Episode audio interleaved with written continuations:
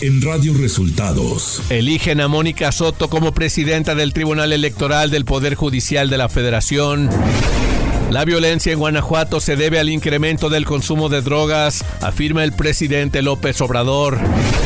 El INE ordena a la revista Siempre retirar la publicación con la portada contra Claudia Sheinbaum. Esto y más en las noticias de hoy. Este es un resumen de noticias de Radio Resultados. Bienvenidos al resumen de noticias de Radio Resultados. Voces informativas Luis Ángel Marín y Alo Reyes. Quédese con nosotros. Aquí están las noticias. La mañanera. El presidente Andrés Manuel López Obrador lamentó la masacre de jóvenes en Salvatierra, Guanajuato. Sin embargo, señaló que el gobierno federal no lleva la investigación sobre el caso. Todavía este, no tenemos toda la información. Esto lo lleva el gobierno de Guanajuato, la fiscalía de Guanajuato. Es muy lamentable lo que sucedió, desde luego nuestro abrazo sincero a los familiares de los jóvenes, de los que perdieron la vida. El mandatario mexicano reveló que la Fiscalía de Guanajuato no le ha pedido ayuda a su gobierno para resolver el caso y reiteró que la violencia en Guanajuato se debe al incremento del consumo de drogas. Es de los estados, y no todo el estado de Guanajuato, sino esa franja con más consumo de droga en el país cómo creció el consumo, habría que eh, analizarlo. Luego de las críticas al tren Maya sobre los altos precios de los alimentos a bordo y de lo aburrido del trayecto, el presidente López Obrador aseguró que sus adversarios están enojados por la inauguración del primer tramo del megaproyecto, pero que todo se irá mejorando.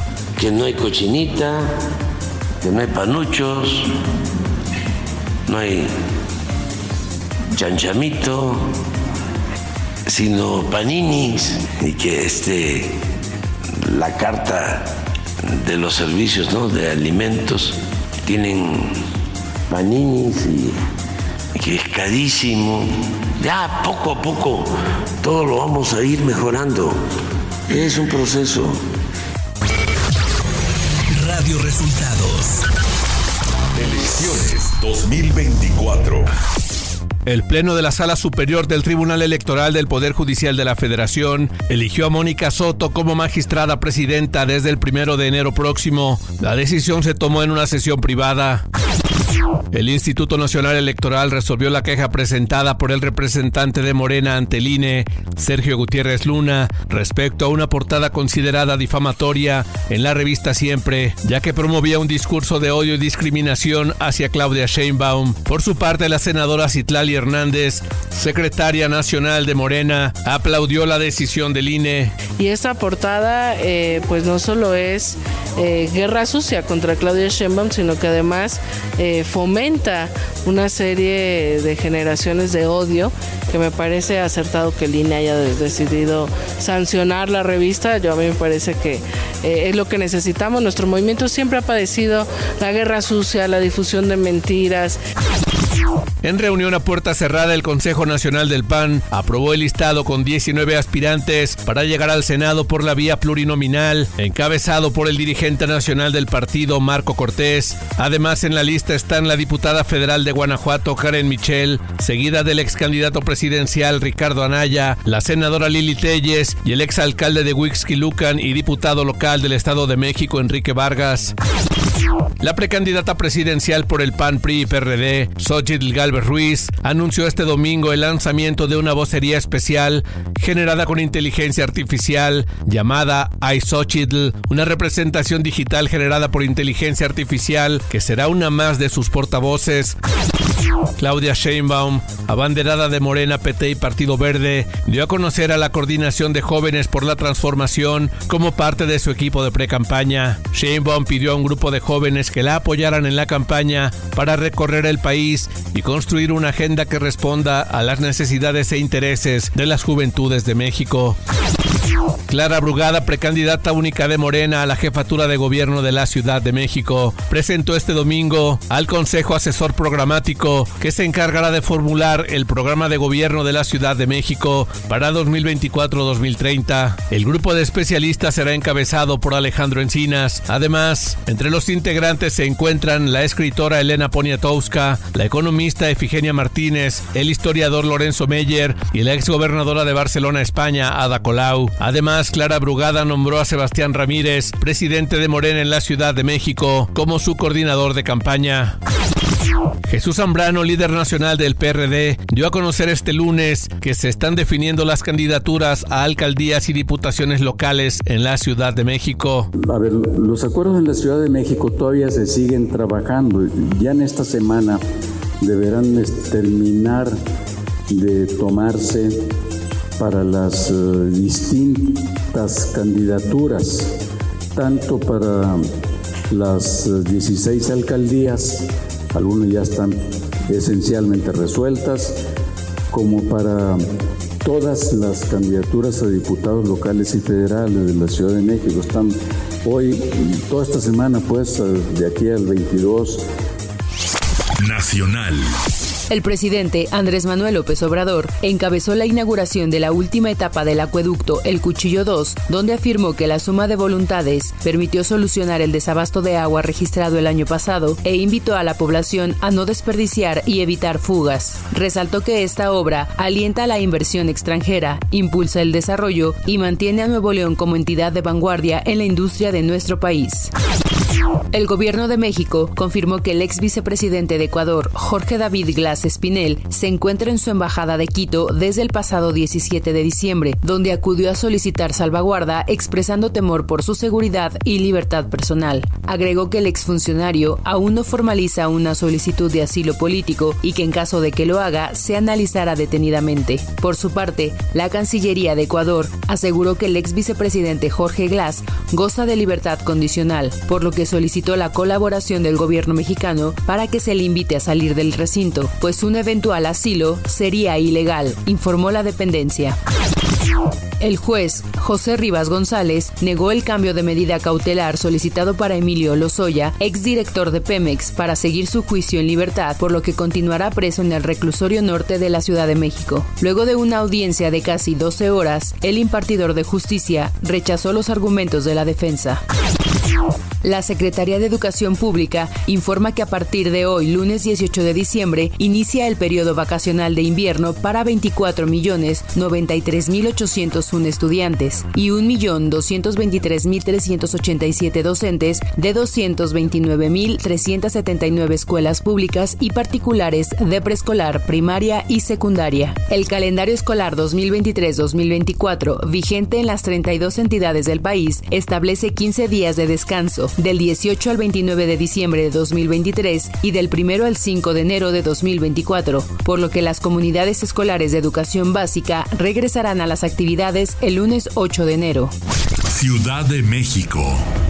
La coordinadora de los diputados de Morena en el Congreso Capitalino, Marta Ávila Ventura, dio a conocer que podría haber un periodo extraordinario para resolver la ratificación o no de Ernestina Godoy como fiscal de la Ciudad de México, mismo que tiene que ser antes del 10 de enero, fecha en la que vence la gestión de Godoy Ramos. Además de que está pendiente de llevarse a cabo la votación para el sustituto de Clara Brugada al frente de la alcaldía Iztapalapa y de quien sustituya a Santiago Taboada como alcalde de Benito Juárez, ya que ambos son precandidatos al gobierno de la Ciudad de México. Tiene que ser antes del 10 de enero que termina el nombramiento de la fiscal. Entonces nosotros ahorita en la Jucopo eh, podríamos proponer un periodo extraordinario que es una parte con lo del tema del dictamen de la fiscal para ratificarla. Tenemos otros temas pendientes como eh, la votación para el sustituto que cerrará en la alcaldía de Iztapalapa con la licencia definitiva de la exalcaldesa Clara Brugada, pues hay que nombrar ya el sustituto para la alcaldía de Iztapalapa y también está pendiente que aún no nos ha llegado la terna de la alcaldía Benito Juárez. Información de los estados. Un grupo armado irrumpió en una posada en la ex hacienda de San José del Carmen en Salvatierra, Guanajuato, y disparó contra jóvenes de entre 17 y 30 años, dejando 11 muertos y 12 más heridos que fueron trasladados al hospital de la localidad. Se indicó que además, en el lugar fueron incendiados dos vehículos y dos motocicletas. Según las primeras versiones, los jóvenes se encontraban en el patio de la ex hacienda cuando el comando ingresó por la fuerza al lugar y disparó contra ellos. Uriel Carmona Gándara afirmó este viernes que no va a dimitir como fiscal general de Morelos, a pesar de que la Cámara de Diputados Federal le retiró el fuero el pasado miércoles para que sea juzgado por su probable responsabilidad en los delitos de ejercicio ilícito del servicio público y contra el funcionamiento del Sistema Nacional de Seguridad Pública. Maurilio Ramírez Aguilar, gobernador tradicional suplente de Bancos de Calitique en el municipio de Mezquital, Durango, quien tomaría posesión este fin de semana como coordinador general del Consejo Regional Huixárica por la defensa de Wirikuta, fue privado de la libertad por un comando armado la noche del sábado 16 de diciembre junto a su familia y otros integrantes de la comunidad, quienes fueron liberados este domingo con excepción del líder indígena, cuyo paradero sigue sin conocerse. Economía. Los precios del petróleo subieron este lunes, ya que los ataques de los hutíes contra buques en el Mar Rojo han aumentado la preocupación por las interrupciones del suministro petrolero, así como el plan ruso de reducir las exportaciones en diciembre. Las empresas de transporte marítimo dijeron durante el fin de semana que evitarán navegar por el canal de Suez, ya que los militantes hutíes de Yemen intensificaron sus asaltos a buques comerciales en el Mar Rojo. Clima.